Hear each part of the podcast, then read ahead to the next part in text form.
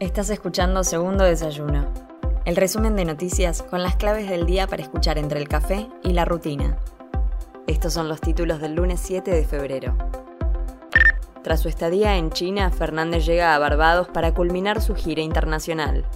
El presidente llega este lunes por la tarde a Bridgetown, la capital de la isla caribeña, como presidente de la Comunidad de Estados Latinoamericanos y Caribeños, que encabeza desde el pasado 7 de enero. El martes se entrevistará con la primera ministra de este país, Mia Motley, una de las mayores referentes en las discusiones sobre el cambio climático y con creciente influencia a nivel global.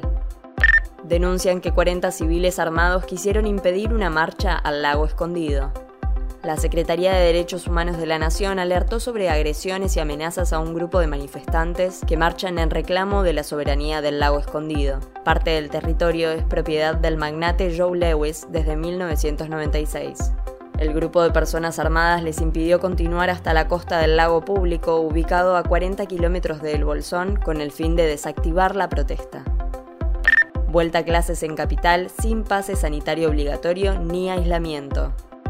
El gobierno de la Ciudad Autónoma de Buenos Aires anunció las nuevas medidas de cara al ciclo lectivo 2022 que comenzará el 21 de febrero. No se exigirá el pase sanitario en ninguna escuela, se termina el sistema de burbujas, se elimina el aislamiento por contacto estrecho y el uso del tapaboca ya no será obligatorio para los chicos de hasta tercer grado inclusive. Desde este lunes comienza a regir el nuevo acuerdo de precios de la carne, el acuerdo con frigoríficos y supermercados para darle continuidad al programa Cortes Cuidados comienza a regir a partir de este lunes, estará vigente durante todo 2022 e involucra la comercialización de siete de los principales cortes de carne vacuna a precios acordados y accesibles en todo el país.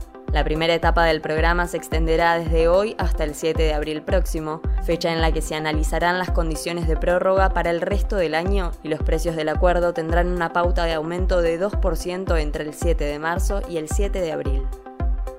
El gobierno prorrogó los beneficios para pequeñas y medianas empresas.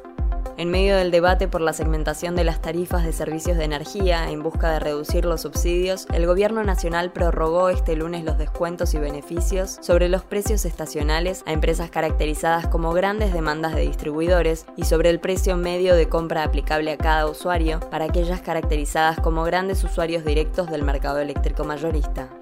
Fue mediante la resolución conjunta 2-2022 publicada este lunes en el Boletín Oficial que los Ministerios de Economía y Desarrollo Productivo determinaron la prórroga hasta el 31 de diciembre de 2024.